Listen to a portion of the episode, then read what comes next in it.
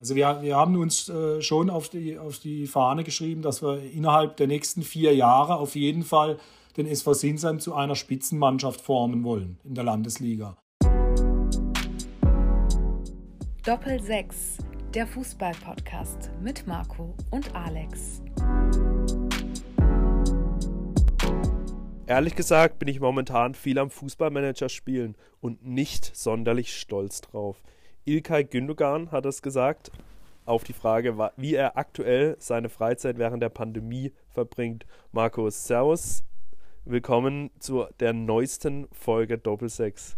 Ja, herzlich willkommen, auch von mir. Ähm, ja, schön, dass du jetzt nochmal dazu gesagt hast, dass das Zitat von Ilkay Gündogan kommt. Das hätte nämlich eins zu eins auch von dir so kommen können. Erzähl uns mal kurz, Fußballmanager, du und Fußballmanager, ihr seid fast eine so eine ending innige Beziehung wie du und deine Freundin.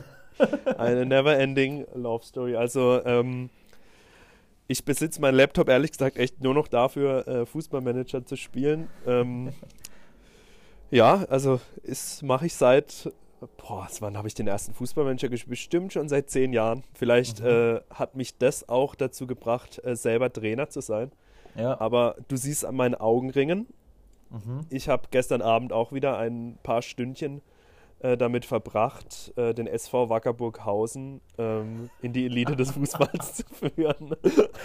Und in welchem Jahr befinden wir uns da in dieser, in dieser virtuellen Welt? In dieser virtuellen Welt müssten wir jetzt im Jahr 2026 sein. Okay. Äh, wir sind gerade im äh, Abstiegskampf der Bundesliga im Saisonfinale. Wir stehen okay. aktuell auf Platz 15. Hm. Ja, es, es läuft nicht ganz so gut. Äh, ich habe im Laufe der Saison auch mal kurz davor, war auch kurz davor, mal da rausgeschmissen zu werden. Oh, aber habe mich, noch, hab mich noch mal gefangen. ähm, ja, ist okay. aber auch nicht schwer. Wir sind finanziell natürlich auch nicht so gut aufgestellt wie, ja, unser, direkter, wie unser direkter Konkurrent Rot-Weiß Essen. Und gibt's die mittlerweile Spieler? wieder in der Bundesliga spielen. Ja, gibt es irgendwelche ähm, Spieler, die man kennt? Habt ihr einen Kilian Mbappé oder so? Den konntet ihr euch nicht leisten. Kann ich, mir, kann ich mir, können wir uns nicht leisten. Ähm, der es ist eigentlich echt ganz witzig. Ich finde, am Anfang macht es nie so viel Spaß. Immer erst, wenn man ein bisschen fortgeschrittener ist und äh, dann mal so ein bisschen schaut. Yusufa Mokoko, habe ich gestern extra nachgeschaut, äh, um es hier zu erzählen, spielt bei Atletico Madrid. Ähm, äh, in der Champions League ist da etabliert. Messi und Ronaldo haben die Karrieren schon beendet. Äh, Ronaldo ist Trainer bei Juventus Turin. Auch interessant. Nice. Ja. Ähm, Hört sich interessant an. Und, und was auch interessant ist, Pep Guardiola ist wieder Trainer bei den Bayern. Oh, 2026, das merke ich 2026. mal. Das äh, ja, könnte ja so kommen, oder? Es, es, lag da, es lag daran, dass Hansi Flick in der letzten Saison die Bayern nur in die Europa League geführt hat. Oh ja, das ist aber auch, das ist aber auch ein, hartes, äh, ein hartes Stück. Denn äh, klar, raus, raus mit der Fischer. aber, aber ich weiß, jetzt geht hier der Alarm los. Ähm, es war aber nicht wegen mir. Ähm, man muss auch dazu sagen, ist, das ist zwar alles zwar ein bisschen fern von der Realität, aber ähm, die Bayern haben genau das Problem, was ich bei den Bayern in den nächsten Jahren sehen. Äh, die Spieler sind nämlich alle alt. Ein Sané, ein Gnabry sind alle an die 30. Äh, Dann neue Spieler, neue Spieler verpflichtet. Und neue Spieler verpflichtet der FC Bayern ja nicht, also nichts über 40 Millionen. und, und ja, auch, auch äh, die Marktwerte der Spieler gehen da in die Höhe wie es auch im echten Leben ist. Also mein Stürmer hat auch irgendwie einen Marktwert von 50 Millionen Euro, muss mal drüber nachdenken, den zu verkaufen. Aber ja, gut. Genug äh, Fußballmanager-Talk. Wer. Ja. Ich bin auf jeden Fall gespannt, wie äh, sich das 2026 dann, wir hören dann nochmal in die Folge rein, 2026, ob sich das genauso äh, dann auch abspielt im Jahr 2026. Du, du kannst mich in zwei Wochen ja nochmal fragen, wie es um den SV Wackerburghausen steht. Ja, Vielleicht dann bin ich dann im, schon im Jahr 2030. Vermutlich sogar ein bisschen weiter. Okay, wir haben aber nicht einen virtuellen Fußballmanager heute bei uns in der Sendung, sondern einen echten Fußballmanager bzw. Fußballtrainer. Äh, Michael Santoro ist zu Gast heute, der ja äh, Trainer unter anderem beim SV Büllertal schon war, jetzt die letzten drei Jahre beim Stützpunkt, DFB-Stützpunkt gearbeitet hat und da sich ein bisschen Auszeit gegönnt hat, da nicht mehr so viel gemacht hat wie noch vorher in Büllertal. Und der wechselt jetzt zum SV Sinsheim im Sommer. Die Planungen laufen da auf Hochtouren. Wir haben ja schon äh, auf dessen, deren Instagram-Kanal gesehen, dass da schon der ein oder andere Neuzugang präsentiert wurde. Und ähm, ja, wir sprechen unter anderem dann mit ihm über sein neues Kapitel, SV Sinsheim. Und ähm, ja, ich würde sagen, Alex, machen wir doch gar nicht lange rum heute, oder? Mal wieder. Und Wie starten immer. direkt rein. genau, damit wir das Wichtige auch direkt einspielen. Und dann würde ich Also. sagen, gehen wir rein. Viel Spaß. Gehen wir rein. Viel Spaß.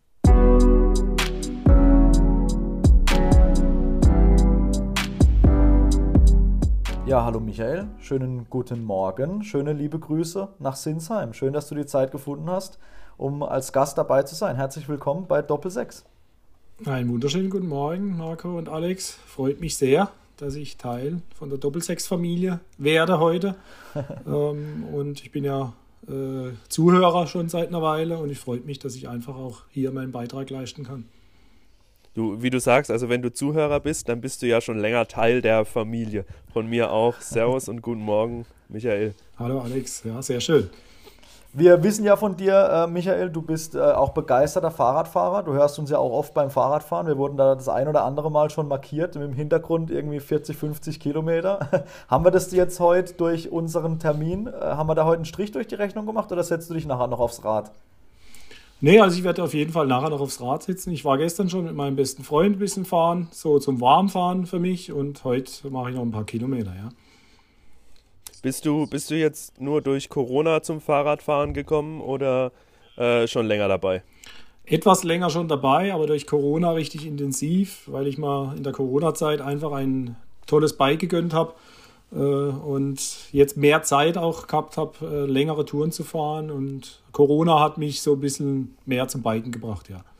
Ja, wie viele wahrscheinlich. Also ich sehe mittlerweile ganz viele, die mit dem Fahrrad unterwegs sind oder auch ganz viele, die joggen sind auf einmal in un unmenschlichen Zeiten. Die haben es alle irgendwie gepackt, seit es den Fußball äh, nicht mehr gibt, irgendwie jetzt auf andere Sachen umzusteigen. Wie ist es bei dir, wenn du sagst, du machst auch teilweise längere Touren?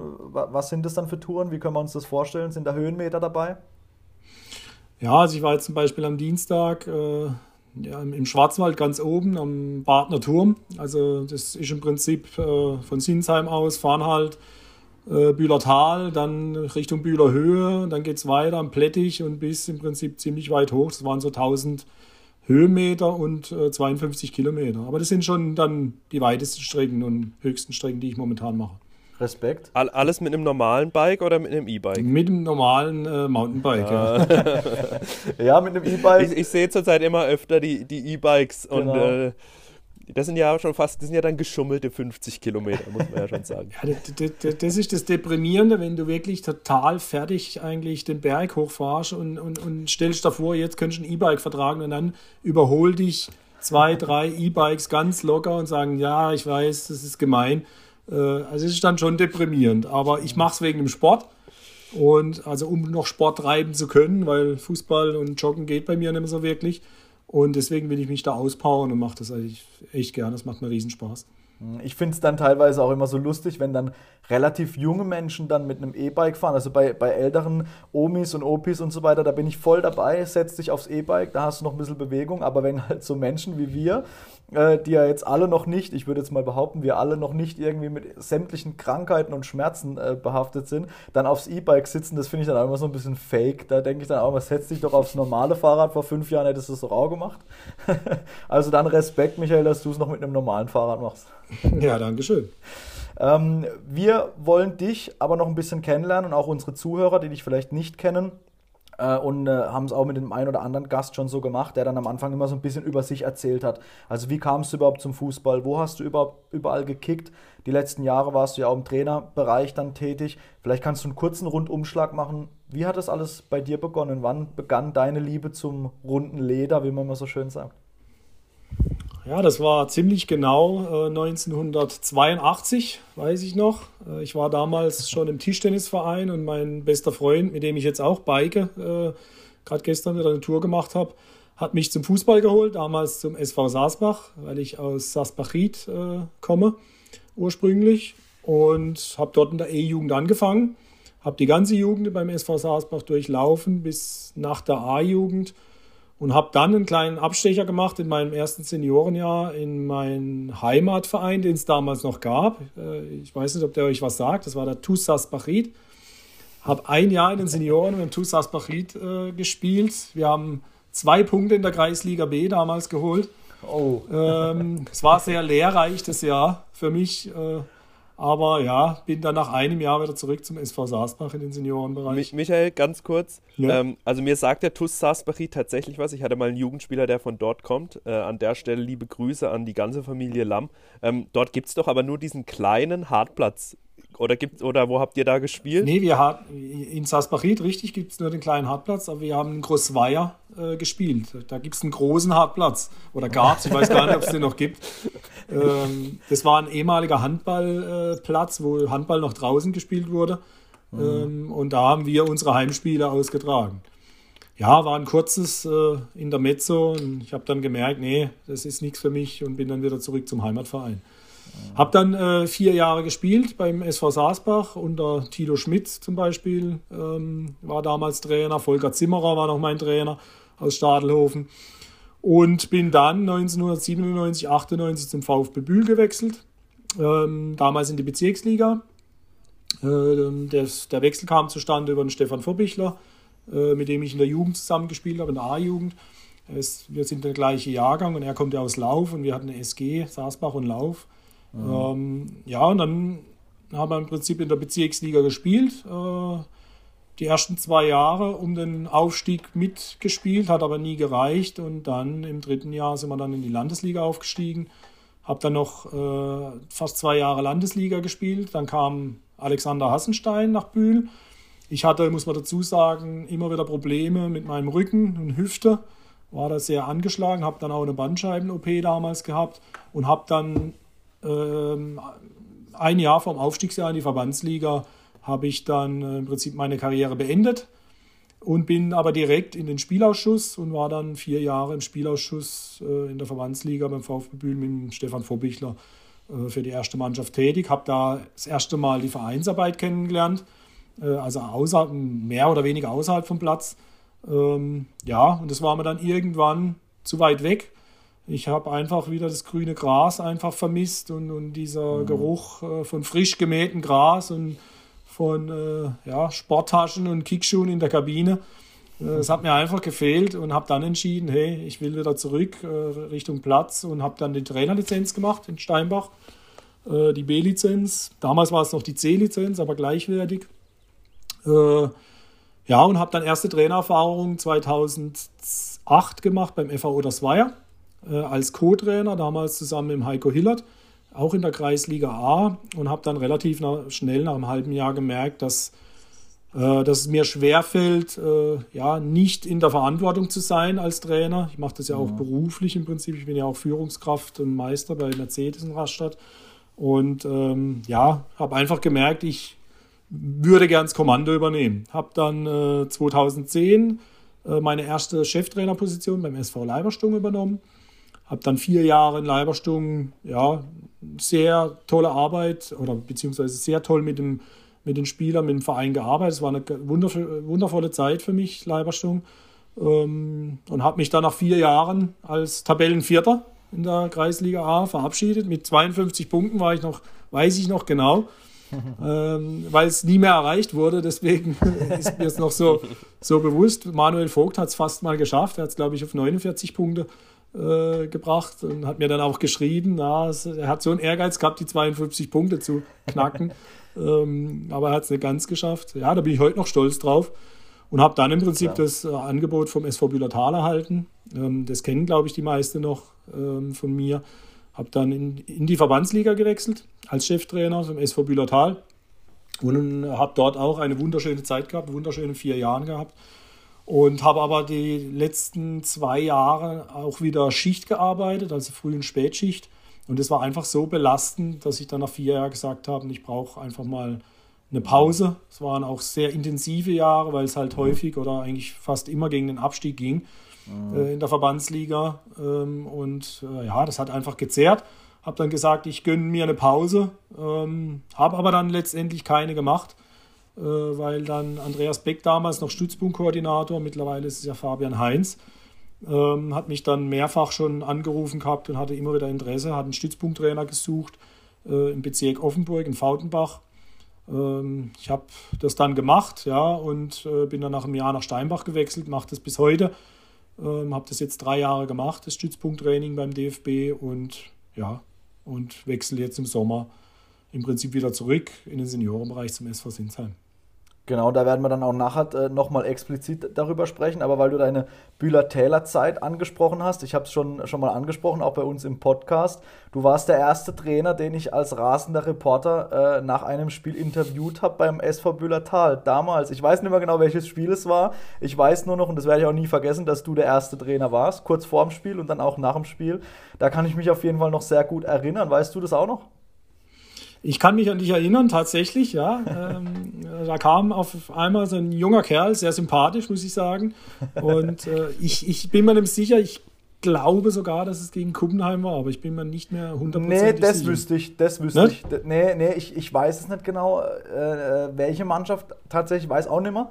Aber gegen Kuppenheim war es nicht, das weiß ich. Das, Hm, das okay. wüsste ich, das wär, es war mal gegen Kuppenheim. Das war mal das, das war das letzte Spiel, das ich gemacht habe fürs Wo.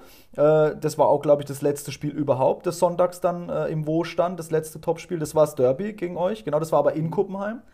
Äh, aber das erste Spiel in Bühlertal, ich weiß aber auch nicht mehr, war es gegen Waldkirch? Ich, ich, weiß, ich weiß, es, weiß es ehrlich gesagt nicht mehr genau. Aber äh, ja, das. Spricht äh, nicht gerade für den Verein, der der Gegner war, dass ihr das beide nicht mehr Ja, wisst. das ist peinlich, gell? nee, also ich kann mich, ja- kann mich auf jeden Fall daran erinnern und du warst ja dann öfters in, in Bühlertal Genau, und äh, genau. für die Zeitung tätig.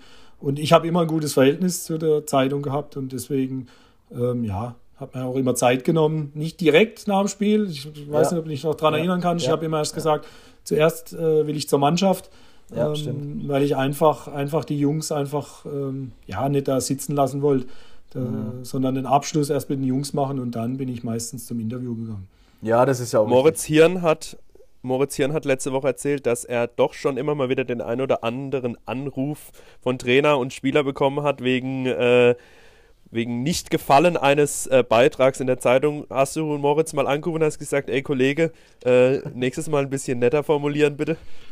Nein, das habe ich wirklich noch nicht gemacht. Äh, also ich, hat, ich hatte schon Beiträge, wo ich es gedacht habe, ja, das hat mir jetzt nicht so gepasst, äh, aber letztendlich glaube ich, äh, ist immer irgendwas Wahres dran. Man kann es äh, formulieren. Natürlich äh, tut man es als Reporter eher so formulieren, dass auch viele das lesen. Klar, äh, es ist nicht immer äh, vielleicht im Sinne des Trainers oder auch des Spielers, äh, aber letztendlich hat man wahrscheinlich äh, auch selber dazu- dazu beigetragen, dass es halt dann so in der Zeitung steht. Da muss man einfach drüber stehen, da schlaft man drüber und schnauft einmal durch und dann ist es auch wieder erledigt. Man kann es aber dann beim nächsten Treffen mal so unter vier Augen kann man dann schon mal sagen, hey Moritz, also das hätte man auch anders schreiben können und äh, aber das ist alles gut. Also jeder hat seine Aufgabe, seine Rolle und seinen Job. Ja, das stimmt. Jetzt bist du ja, ähm, beziehungsweise du warst oder bist immer noch, aber im Sommer ja dann eine neue Stelle, ähm, Stützpunkttrainer auch beim, beim DFB. Äh, ich habe es soweit nie geschafft beim Stützpunkt. Ich wurde nie eingeladen. Ähm, das äh, hat seine Gründe mit Sicherheit, aber ähm, erzähl uns doch mal, oder mir, Alex wird es natürlich auch in- und auswendig ke kennen, einfach durch seine Tätigkeit. Wa was ist das für eine Aufgabe für dich? Wie zeitintensiv ist es? Wen, wen trainierst du da und, und, und wann? Wie sind da so die Einheiten? Also äh, Hauptgrund war ja damals, ich wollte etwas kürzer treten. Ähm, Im Verein hat man dreimal die Woche Training, Vorbereitung und so weiter, ähm, Spiele. Im Stützpunkt ist es wirklich so, dass das Stützpunkttraining einmal wöchentlich montags stattfindet, in ganz Deutschland ab 17.30 Uhr, gleicher Zeitpunkt. Äh, erst die D-Jugend zwei Jahrgänge ähm, und dann ab 19 Uhr äh, die C-Junioren zwei Jahrgänge. Ähm, einmal wöchentlich, wie gesagt. Wir sind meistens an den Stützpunkten drei Trainern, teilen uns das auf. In Steinbach sind wir so organisiert. Ähm, der Jürgen Müller und der Hubert Burkhardt, meine Trainerkollegen, äh, bereiten das D-Jugendtraining komplett vor. Ähm, und dann führen wir das zu dritt durch. Ich bereite komplett das C-Junioren-Training vor und wir führen das zu dritt durch. Ja, so sind wir organisiert und es ist halt wesentlich Zeit äh, oder weniger zeitaufwendig als ein Vereinstraining. Ähm, und daher war es für mich ähm, etwas entspannter, ohne ganz auf Fußball verzichten zu müssen. Und äh, wie, wie landet so ein Spieler dann bei dir? Also Alex, das ist vielleicht auch, auch die Frage an dich. Du, du schiebst ja ein paar deiner Spieler zum Stützpunkt ab. Wie, wie funktioniert das? Alex, schickst du die dahin, äh, weil du die gut findest? Oder Michael, äh, sor- sortierst du aus oder sichtest du die? Wie, wie läuft das? Die Frage an euch beide jetzt quasi. Vielleicht Michael, du, du zuerst. Alex, du kannst ja dann anfügen noch. Also beides. Äh, die Trainer melden ihre Kandidaten, ähm, diese, diese im Prinzip für förderungswürdig halten. Äh, wir sichten auch regelmäßig an den Wochenenden. Also ich bin überall an den Sportplätzen unterwegs, gucke mir Jugendspiele an. Äh, am besten ist es natürlich in, in, im Winter bei den Hallenturnieren, ja, solange es mhm. die noch gab. Da, das sieht, da kann man halt an einem Wochenende unheimlich viele Spieler sichten. Gerade in der Halle sieht man schon sehr viel. Äh, aber beides, ja. Ähm, oft ist es so, dass, dass die, die Trainer die Besten ihres Vereins natürlich melden. Äh, wir schauen die dann an, äh, wir laden die nicht gleich an, wir schauen die ein, zweimal an. meistens passt es. Es gibt aber auch Spieler, wo wir sagen, ja, die sind die Besten in dem Verein jetzt gerade, aber im Vergleich zu den anderen förderungswürdigen Spielern, die wir halt am Stützpunkt haben oder in den größeren Vereinen sich dummeln, reicht es dann wiederum nicht ja, da müssen wir dann halt in den Dialog rein, in den Trainern das erklären. Ähm, ja, bei dir, ich will jetzt keinen, keinen Verein nennen, kleiner Verein, Dorfverein, ähm, äh, Kreisliga vielleicht, äh, ja, es ist der Beste, er ist klasse, aber ich habe halt im selben Alter jemanden in der Verbandsliga oder mhm. vielleicht sogar in der, in, der, in der Oberliga im C-Juniorenbereich ähm, und da ist es halt nochmal ein ganz anderes Niveau. Ähm, deswegen beides, ja. Mhm. In Offenburg ist nochmal ein bisschen anders. Ne? Ich, ich wollte ich wollt gerade sagen, also wir haben jetzt nicht so sonderlich viel Kontakt zu den Stützpunkten. Ähm, liegt auch erstmal daran, dass ich zum Beispiel in meinem Jahrgang allein fünf Stützpunkte äh, hätte, mit denen ich mich austauschen müsste. Mhm. Einfach weil wir ein viel größeres Einzugsgebiet haben als äh, beispielsweise Bischweier. ähm, also ich habe äh, den Stützpunkt Freudenstadt, Freiburg, ähm, Steinbach, Fautenbach, äh, und bestimmt noch irgendwas anderes. Niederschopfheim äh, ist, glaube ich, noch ein Stützpunkt. Da sind wir schon bei fünf. Ähm, ja, ich habe auch wirklich, also ich von, von 22 Spielern, glaube ich, aktuell 19, 19 oder 20 Stützpunktspieler. Mhm. Ähm, und die Jungs kommen ja meistens schon als Stützpunktspieler zu uns. Okay. Ähm, da wir ja nichts tiefer haben als äh, E1, U11, ähm, sind die Jungs meistens schon im Stützpunkt. Diese Sichtungen, diese großen Sichtungen sind ja, äh, Michael darf mich gern verbessern, ich glaube im E-Jugend, mhm. junger Jahrgang E-Jugend oder so ist ja, glaube ich, dieses, dieses große Talentiade, Stützpunkt, ja. Talentiade, genau, danke. Ähm, da haben wir, da sind wir ja dann schon raus. Also die Spieler sind dann meistens noch gar nicht bei uns, sondern kommen dann erst zu uns. Mhm. Und wie läuft das mit dem, mit dem Trainingsinhalt ab? Also stimmt ihr euch Verein und, und äh, DFB dann quasi über die Inhalte ab oder macht ihr das eigenhändig, Michael? Wie, wie läuft das? Wenn, und, und funktioniert das dann auch, je, du hast ja vorhin gesagt, jeden Montag 17.30 Uhr ganz deutschlandweit? Macht dann jeden Montag ganz deutschlandweit um 17.30 Uhr jeder die gleiche Übung oder wie läuft das dann ab? Nee, nee, dann wäre ich kein Stützpunkttrainer geworden. Also äh, die gleiche Übung nicht. Wäre wär aber auch spannend. die, die gleiche Übung nicht, aber wir trainieren alle äh, zeitgleich an den gleichen äh, Inhalten, an den okay. gleichen Schwerpunkten. Also wir, wir haben Schwerpunkte, Perioden von vier Wochen, zum Beispiel Ball behaupten oder auch Tore erzielen, Tore vorbereiten. Ja, und da trainieren wir an diesem Schwerpunkt äh, bis zu vier Wochen. Die zwei Schwerpunkte überschneiden sich natürlich immer.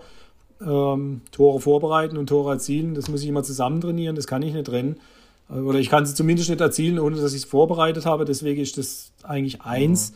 Mhm. Ähm, und das wird an jedem Stützpunkt trainiert. Aber wie das die Trainer trainieren, das entscheiden die dann schon äh, selbst. Allerdings muss man dazu sagen, werden wir auch ich sage jetzt mal, überprüft oder ge, äh, geprüft, gecoacht auch. Es wird schon äh, so eine Art Qualitätskontrolle, nenne ich es jetzt mal, gemacht, äh, okay. was wir überhaupt an den Stützpunkten machen. Also die Koordinatoren sind da, sind da schon unterwegs, äh, schauen sich das an. Wir kriegen dann Feedback ne, unter vier Augen. Wenn es dann mal nicht so passt, dann sagt uns der Fabian Heinz natürlich jetzt in Südbaden, ist der Fabian Heinz der Koordinator, sagt uns dann schon, pass auf, mir war die Übung zu groß oder, oder es war zu großflächig oder was auch immer. Äh, also es wird schon drauf geschaut, dass die Qualität an den Stützpunkten sehr hoch ist. Was glaubst du, wer profitiert am meisten äh, von den Stützpunkten? Ja. Ist es wirklich die, die flächige, die flächige äh, Abdeckung von Talenten in Deutschland, dass dann wirklich ähm, aus diesen Stützpunkten die nächsten Nationalspieler kommen? Oder ähm, was glaubst du, welche Vereine, äh, welche Mannschaften profitieren dann da am meisten von? Ja, eigentlich ist es ja nur der OEV, ne? nee, Quatsch, Spaß. Äh, nee, es ist wirklich äh, so, dass äh, glaube ich, die höherklassigen Vereine definitiv am meisten davon profitieren. Also ab der Landesliga aufwärts tummeln sich äh, auch in den Seniorenbereichen oder gerade in den Seniorenbereichen tummeln sich eigentlich nur äh, ehemalige Stützpunktspieler oder ehemalige NLZ-Spieler aus großen Vereinen. Ähm, in, den, in, der Oberliga zum Beispiel gibt es kaum jemanden, der das Talentförderprogramm nicht durchlaufen hat oder eben schon äh, im NLZ beim SC Freiburg oder beim großen oder KSC beim großen Verein war. Also die, die höherklassigen Vereine sind die Vereine, die davon am meisten profitieren. Wie ist da der inhaltliche, die inhaltliche Absprache mit, dem, mit den Vereinen? Also wenn jetzt Alex äh, eine Spielphilosophie hat, äh, die er in seiner Mannschaft durchbringen will, du aber, Michael, oder der DFB vielleicht eine ganz andere Philosophie hat, dann könnte sich das ja irgendwie beißen, würde ich mir jetzt vorstellen, oder deckt sich das schon an sich mit den Spielphilosophien, äh, die dann einfach beide irgendwie auferfolgen? Ja, wir gehen beim DFB eigentlich gar nicht auf irgendwelche äh, Spielphilosophien oder taktische Elemente ein, sondern wir entwickeln die Spieler individuell. Also wir okay. entwickeln die Talente, wollen die Talente weiterbringen, äh, entwickeln hauptsächlich die Stärken, äh, die wollen wir noch stärker machen. Wenn jetzt wenn wir Spieler haben, die unheimlich äh, schnell sind, dribbelstark im 1 gegen 1, einfach den Unterschied machen, dann fördern wir das natürlich bei uns durch kleine Spielfelder, enger Raum, ähm, mhm. Viele Aktionen, äh, klein, also, also äh, 3 gegen 3, 4 gegen 4 maximal, wo er einfach in anderthalb Stunden, keine Ahnung, 70, 80 Aktionen hat, äh, um das nochmal auszufallen und, und zu verbessern. Also wir ergänzen uns zu den Vereinen. Unser Training soll ein zusätzliches Training zum Vereinstraining sein, mhm. ähm, das auch den Verein im Prinzip oder die Spieler für den Verein noch besser macht. Mhm. Ähm, was natürlich auch zurzeit oft gesagt wird oder was man immer mal wieder so zu hören bekommt, dass Deutschland ein kleines Talenteproblem hätte. Ähm, wird dir jetzt gerade, ich glaube, aktuell ist es, glaube ich, auch so ein großes Thema, weil eben unsere Nationalmannschaft nicht ganz so. Äh, ähm, nach dem Spiel am Wochenende ist es schwierig, da ein, ein nettes Adjektiv zu finden. Ähm, ja, äh, nicht ganz so toll spielt, äh, wie zum Beispiel das Spiel gezeigt hat gegen Nordmazedonien. Mm, eine riesige Fußballnation, die, gegen die man natürlich auch mal 2-1 verlieren kann. Ähm, genau. Glaubst du, dass Deutschland, dass Deutschland allgemein einfach ein Talentproblem hat und ist da der Stützpunkt oder dieses Stützpunktfördertraining da die richtige ähm, Variante dagegen zu wirken?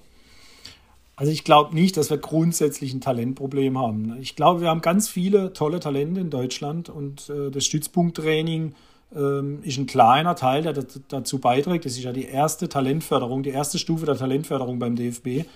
Ähm, also wir sind ja nur der Anfang, wir können nur einen kleinen Teil dazu beitragen. Aber ich glaube, äh, ohne dieses Talentförderprogramm äh, könnten wir das Niveau gar nicht ähm, jahrelang halten was, was wir auch beim DFB machen. Also wir, wir hinterfragen das Talentförderprogramm auch regelmäßig. Auch jetzt dieses Jahr gibt es wieder eine komplette ähm, ja, Änderung oder Anpassung. Äh, wir werden jetzt noch individueller, noch mehr in Kleingruppen arbeiten, um die, die Talente noch mehr zu entwickeln. Ähm, also man hinterfragt sich da immer selbst, man reflektiert sich, äh, man setzt sich zusammen, äh, was, was, was kann man neu machen, in welche Richtung kann man gehen. Also ich glaube, das Talentförderprogramm ist schon mitentscheidend, dass äh, Deutschland regelmäßig einfach auch in der Weltspitze mitspielen kann. Wie lange dauert dieses Programm? Also bis zu welcher Jugend? Wenn, jetzt, wenn wir jetzt einfach das mal an einem Spieler festmachen. E-Jugend, habt ihr vorhin gesagt, geht es los mit dieser, mit dieser Talentsichtung und bis wann ist er dann bei dir, Michael? Bis zu welchem Alter? Also ähm, es, es geht in der E-Jugend los mit der Vorsichtung im Prinzip äh, von den Talentiaden. Dann sind die Spieler in der E-Jugend ein Jahr werden die im Prinzip trainiert, einmal wöchentlich. Äh, in der Fördergruppe nennt sich die. Ähm, die findet bei uns jetzt im Bezirk beispielsweise in Farnhalt statt, ähm, dieses Training, auch montags. Äh, das machen dann immer Trainer, die aktuell zum Beispiel Jonas Knobelspieß und Marcel Heller, die das betreuen, ja, ja. die noch aktuell Spieler beim ähm, SV Büllertal sind. die trainieren die dann ein Jahr und beobachten die, entwickeln die schon weiter. Das sind dann so 40, 42, 45 Spieler. Und sobald die dann in den, in den D-Juniorenbereich kommen, ähm, spielen die dann bei uns an den Stützpunkten vor. Ähm, und wir suchen uns davon so circa 15 bis 18 Spieler aus, ähm, die wir dann drei Wochen bei uns trainieren lassen. Und in den drei Wochen reduzieren wir dann nochmal auf ungefähr zwölf Spieler von denen. Okay. Und wie lang, wie lang sind die dann bei euch? Also die sind im Prinzip bis Ende C-Jugend, also ähm, beim Wechsel B-Junioren sollte es eigentlich schon so weit sein, dass man dann sagen kann, okay, da geht es jetzt in die Richtung entweder ganz hoch, mhm. ähm, Richtung äh, Nachwuchsleistungszentrum oder halt äh, in die südbadische Auswahl auf jeden Fall, die geht ja weiter. Mhm. Ähm, und äh, ja, und die, die es bis, bis zu der B-Jugend dann noch nicht ganz hoch geschafft haben, haben dann vier Jahre individuelle Förderung bekommen. Und es sind dann auch die Spieler, die im Prinzip Landes-, Verbandsliga, Oberliga äh, mhm. sich dann in dem Bereich, dann im Seniorenbereich dann wiederfinden. Mhm. Alex, welche Auswirkungen hat es für dich so ein, so ein Stützpunkttraining, also sowohl positiv als auch negativ? Ein negativer Aspekt ist ja schon mal, dass du könntest ja wahrscheinlich dann montags gar kein Training stattfinden lassen, weil dann käme keine Sau, auf gut Deutsch gesagt, weil die alle im Stützpunkttraining sind. Aber inwiefern hilft es dir vielleicht auch in deiner Arbeit, dass dir vielleicht ein Stück weit abgenommen wird, gerade was das Technische äh, äh, betrifft? Das musst du ja dann quasi in deine Übungen schon gar nicht mehr, zumindest nicht so ausführlich einpflegen, weil das haben sie dann montags schon gemacht teilweise, oder? Wir haben ja, wir haben ja auch nochmal ein, ein separates Techniktraining ähm, gemeinsam mit dem SC Freiburg bis zur U13, glaube ich. Mhm. Müsste ich jetzt, glaube ich, auch lügen. Ich glaube U13, äh, wobei die U13 es dann auch nicht mehr so regelmäßig macht. Also U11, U12 ist sowieso sonntags regelmäßig noch beim Techniktraining. Ähm, klar, für mich ist es nochmal eine Art Arbeit abnehmen vom Stützpunkt, was die Individualität der Spieler angeht. Ähm, wenn Michael sagt, die Gruppe hat zwölf Spieler, davon äh, ja, kann ich in Anführungszeichen träumen. Ich habe mit 20 Mann auf dem Platz äh, natürlich weniger Zeit, äh, mich mhm. wirklich sp spezifisch im Mannschaftstraining auf einen Spieler zu fokussieren. Klar, wir versuchen natürlich auch zu splitten, ähm, dann mal die vier, fünf offensiven Jungs rauszunehmen, da was zu machen äh, und legen dann aber dann doch mehr den Wert darauf, ähm, in der Mannschaft zu trainieren. Klar, wie du sagst, das Montagstraining. Ähm, ich denke mal, der Stützpunkt bringt einem Spieler aus Saasbach, sage ich jetzt einfach mal, oder ähm, Kabel-Rodeck oder vielleicht auch Bischweier eher was als einem Spieler vielleicht aus Offenburg in dem Sinn, weil das Trainingsniveau natürlich höher ist als beim, beim Verein. Ähm, aber natürlich nehmen meine Jungs auch ihre individuellen Sachen aus diesen Trainings mit. Mhm. Das Einzige, was natürlich für mich ein bisschen schade ist, ich könnte natürlich montags auch gern noch ein viertes Mannschaftstraining machen. Mhm. Ähm, es hat alles seine Vor- und Nachteile. Ich denke mal, ähm, wie ich es auch schon mal gesagt habe, kommt es auch immer auf den Stützpunkt an. Ich habe vorhin ja gesagt, ich habe Jungs in fünf verschiedenen Stützpunkten. Sprich, ich sehe flächendeckend so ein bisschen die Arbeit von den verschiedenen Stützpunkten und kann auch wirklich sagen, es kommt halt auch immer wirklich auf den Stützpunkt drauf an. Ähm, Steinbach kann ich zum Beispiel nur äh, lobende, finde ich nur lobende Worte. Ähm, ich denke mal, ja, das, das muss ich jetzt sagen. Wollte ich gerade sagen. Das, das, muss ich jetzt natürlich, das muss ich jetzt natürlich sagen. Äh, man muss aber natürlich auch sagen, Steinbach ist so ein bisschen das Zentrum der Macht, äh, wie wir es bei uns so ein bisschen nennen, dadurch, dass da halt einfach auch die Fußballschule ist. Ähm, ich denke mal, da wird auch noch mal ein bisschen mehr äh, auf die Finger geschaut von Michael, glaube ich. ähm, klar, und es gibt natürlich die kleineren Stützpunkte, mh, hm, wo natürlich vielleicht nicht ganz so akribisch gearbeitet wird. Jetzt fliegt hier bei mir gerade ein Helikopter vorbei, gefühlt direkt am Haus.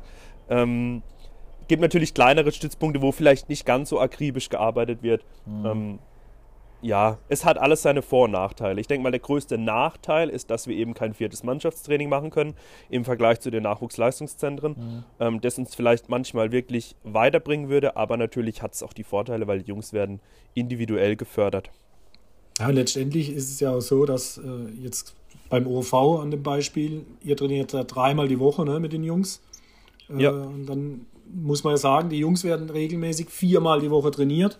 Ja, und der Verein selbst hat diesen Aufwand von dreimal, aber trotzdem werden die Jungs viermal die Woche trainiert. Also deswegen ist es auch wichtig, dass die Vereine mit uns als äh, Stützpunkte zusammenarbeiten. Aber das funktioniert im Bezirk sehr gut. Ja. Jetzt äh, würde ich das Thema einfach mal abschließen und äh, zu einem weiteren Thema kommen, äh, Michael. Äh, du bist ja auch noch Live Kinetic Coach. Ähm, kannst du uns vielleicht mal ganz kurz erklären, um was es da geht. Also was trainierst du da mit den Jungs äh, und warum ist es aus deiner Sicht auch so wichtig? Ja, Live Kinetic, da steckt grob im Prinzip dahinter, dass man den Kopf trainiert, also das Kognitive. Da geht es darum, äh, die Wahrnehmung ähm, oder, oder das Umschalten das Weiterleiten von der Wahrnehmung einer Situation jetzt beim Fußball bis in den Fuß, äh, dieses äh, so schnell wie möglich äh, zu gestalten. Mhm. Also ich nehme zum Beispiel eine Situation wahr, ein, bevor ein Ball oder beziehungsweise ich will mich freilaufen, ich sehe das, die Situation, ich kann mich freilaufen und von der Situation, alles was in der Situation dann abläuft, bis ich den Ball dann letztendlich kriege, ähm, das, das findet ja im Kopf statt. Ähm, und das wird im Fußball immer schneller. Das heißt, ich muss den Kopf auch regelmäßig trainieren. Ähm, und das steckt also so grob dahinter. Das, ähm, ja, da geht es auch um, die, um das Sehen. Äh, peripheres Sehen wird ja trainiert, mhm. Augenfokussierung. Ähm, ja, und einfach das schnelle Umschalten, einfach, was das Spiel heutzutage fordert. Und dazu muss man halt regelmäßig auch den Kopf trainieren. Das sind einfach so ähm, Übungen, Bewegungen, die man nicht alltäglich macht, ja, die, wo man ein bisschen koordinativ, koordinativ Probleme hat, die auszuführen. Ähm, aber das bildet einfach im Gehirn neue Synapsen und umso mehr Synapsen, das ich habe, desto schneller werde ich, desto mehr kann ich einfach verarbeiten. Und okay. das ist so ein bisschen mein, mein, mein Steckenpferd geworden die letzten Jahre, mhm. ähm, weil es einfach wichtig ist im Fußball. Auch im Profifußball ist das gang und gäbe mittlerweile. Ähm, inwiefern ist es dann auch messbar für dich? Also an, an was für Punkten machst du das dann auch fest, ob das jetzt in dem oder in dem Team oder in deinem Stützpunkt wirklich was gebracht hat? Hast du da so ein paar Parameter, wo du sagst, okay, da sehe ich jetzt wirklich eine Verbesserung? Ja, ich meine, man kann es natürlich auch ganz ähm, wissenschaftlich äh, auswerten. Das geht natürlich auch, indem man regelmäßig einfach Fragebögen verteilt und dann kann man das auch wirklich wissenschaftlich darlegen.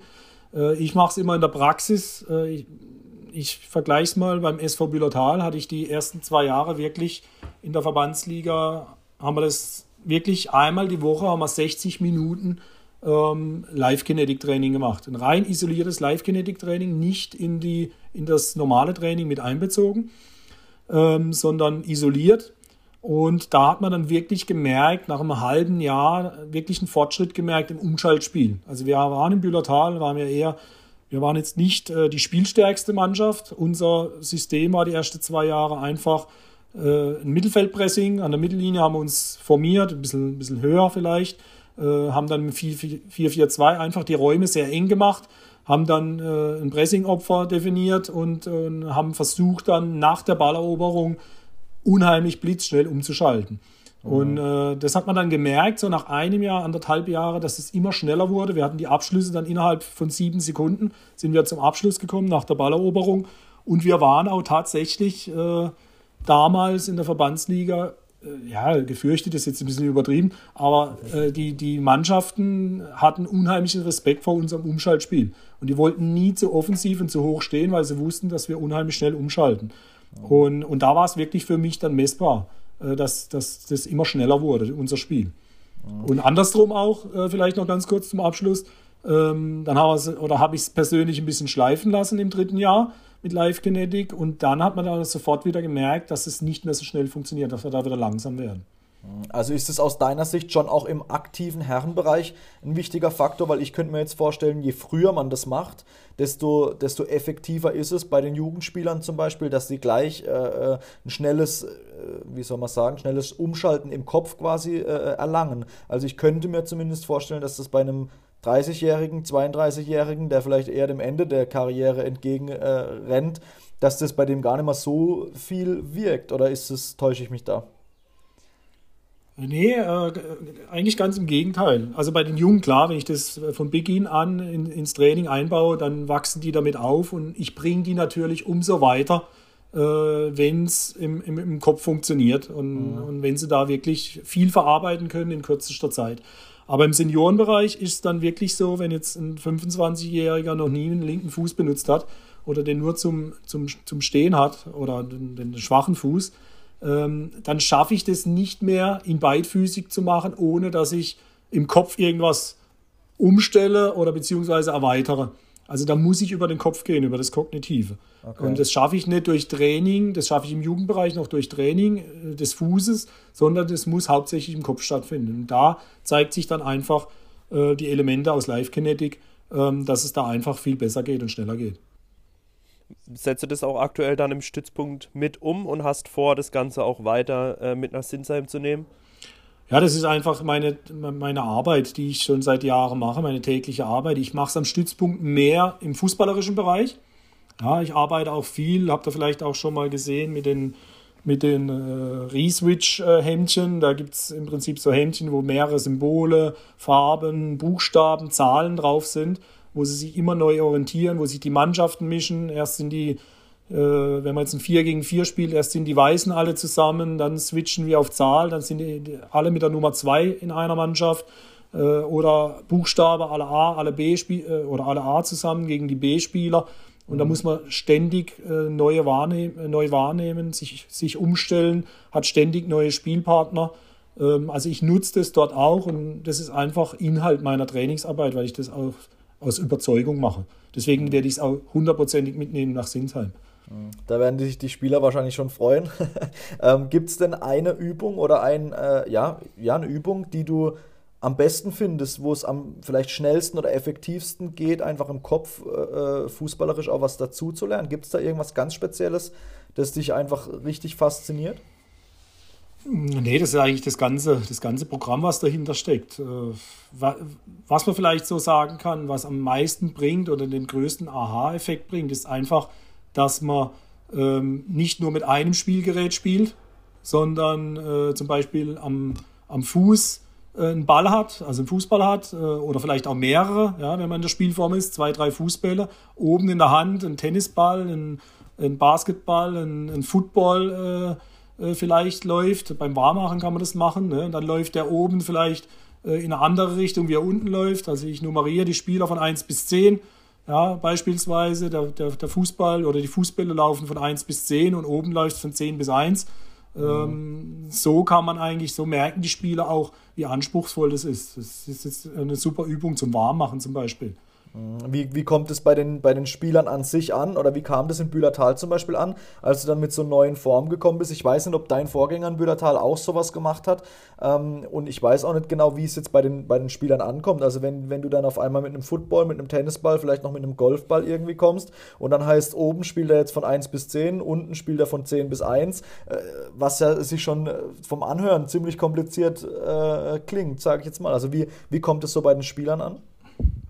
Also im Bühlertal war es tatsächlich, tatsächlich so, dass die Bühlertäler schon Live-Kinetik kannten. Okay. In äh, Bühlertal gibt es einen Live-Kinetik-Trainer, der Thomas Steimel, der aus dem Skisport kommt. Äh, und unter Heiko Krajewski, meinem Vorgänger, haben die das eigentlich schon äh, gemacht, über ein Jahr lang. Deswegen war es denen bekannt. Die waren auch auf einem wahnsinnig hohen Niveau schon. Das okay. konnte man dann wirklich auf ein höheres Niveau treiben. Aber ich habe es in Leiberstung zum Beispiel äh, auch schon gemacht. Äh, ja, oder jetzt am Stützpunkt. Also es ist unterschiedlich. Es kommt grundsätzlich bei jedem gut an. Aber man muss natürlich aufpassen, es liegt auch nicht jedem. Es gibt Übungen, die liegen einem und der andere kommt überhaupt nicht mit. Und dann ist es relativ schnell, kann es frustrierend wirken. Deswegen muss, muss man als Trainer ein gutes Fingerspitzengefühl haben, das nicht zu anspruchsvoll machen, aber auch nicht zu einfach machen. Ähm, also man muss sie fordern, äh, die Spieler, um sie auch zu fördern, aber man darf sie auch nicht überfordern. Oh. Im Endeffekt muss man, also meine, meine Einstellung ist, das Training so komplex wie möglich machen, ohne dass die Spieler merken, dass es komplex ist. Guter Trick. Gut, dann, dann, dann hoffen wir, dass die, die Spieler in Sinsheim nicht merken, wie komplex äh, dein, dein zukünftiges Mannschaftstraining sein wird. Und dann sind wir ja eigentlich auch schon beim Thema ähm, was dich im Sommer sehr interessant macht. Äh, du wechselst ja, oder wechseln ist ja schon fast das, der falsche Begriff. Äh, du beginnst eine neue Ära beim SV Sinsheim. Ähm, du beerbst Marcel Stern, äh, der Spielertrainer war. Mm, und du machst keinen Spielertrainer, bin ich mir recht sicher, oder? ah, ich bin mir noch nicht hundertprozentig sicher, aber. nee, also reiner Trainer. Als, als reiner Trainer, ähm, erstmal vorneweg, weil das interessiert mich dann auch ist es ein Unterschied, eine Mannschaft, oder vielleicht weißt du es ja auch noch gar nicht, weil du noch keine Mannschaft übernommen hast, die zuvor einen Spielertrainer hatte. Ist es ein Unterschied, eine Mannschaft von einem Trainer zu übernehmen, der vorher auch mitgespielt hat? Sprich, dem der Mannschaft fehlt ja jetzt quasi auch eine Stütze im Spiel. Ja, klar, es ist ein Unterschied. Also ein Trainer ist was ganz anderes äh, als ein Spielertrainer. Ähm, ich sage jetzt mal, äh, Sinsheim die letzten drei Jahre hätte auch ohne Marcel als Spieler wahrscheinlich nicht so funktioniert ähm, wie, wie es jetzt funktioniert hat oder äh, die hätten sich gar nicht so entwickelt, wie sie sich unter Marcel Stern entwickelt haben, äh, weil er war entscheidend. Ich glaube, man hat es immer gemerkt, wenn er, wenn er verletzt war, wenn er angeschlagen war, konnte selbst nicht auf dem Platz äh, stehen. Hat er zwar von außen fungiert, aber Sinsam hat einfach Marcel ähm, gebraucht auf dem Platz. Ähm, also er war für die, für die Entwicklung der letzten drei Jahre unheimlich wichtig für den Verein, weil die Mannschaft sehr jung war oder sehr jung ist noch und äh, viele erfahrene Spieler, die eigentlich in der Rolle, der, der Führungsrolle auf dem Platz äh, stehen mussten, äh, sehr oft angeschlagen waren oder nicht gespielt haben. Dann nehme ich jetzt mal einen Janik Dreher, der, mhm. der in den letzten Jahren leider sehr wenig Spiele machen konnte. Oder auch Manuel Seifried beispielsweise, der gesundheitlich viel Probleme hatte.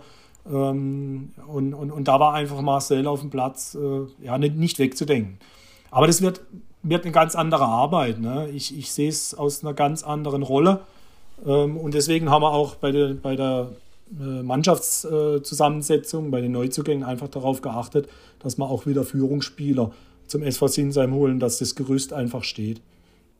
Was für eine Art Fußball willst du dann jetzt äh, beim SV Sinsheim ja, etablieren, sagen wir es mal so. Also du hast ja gesagt, es wird jetzt was ganz anderes wie mit Marcel wahrscheinlich. Äh, beginnst du dann bei Null und äh, was, was willst du dann, also wie soll euer Spiel in einem Jahr oder in eineinhalb Jahren vielleicht im besten Fall aussehen?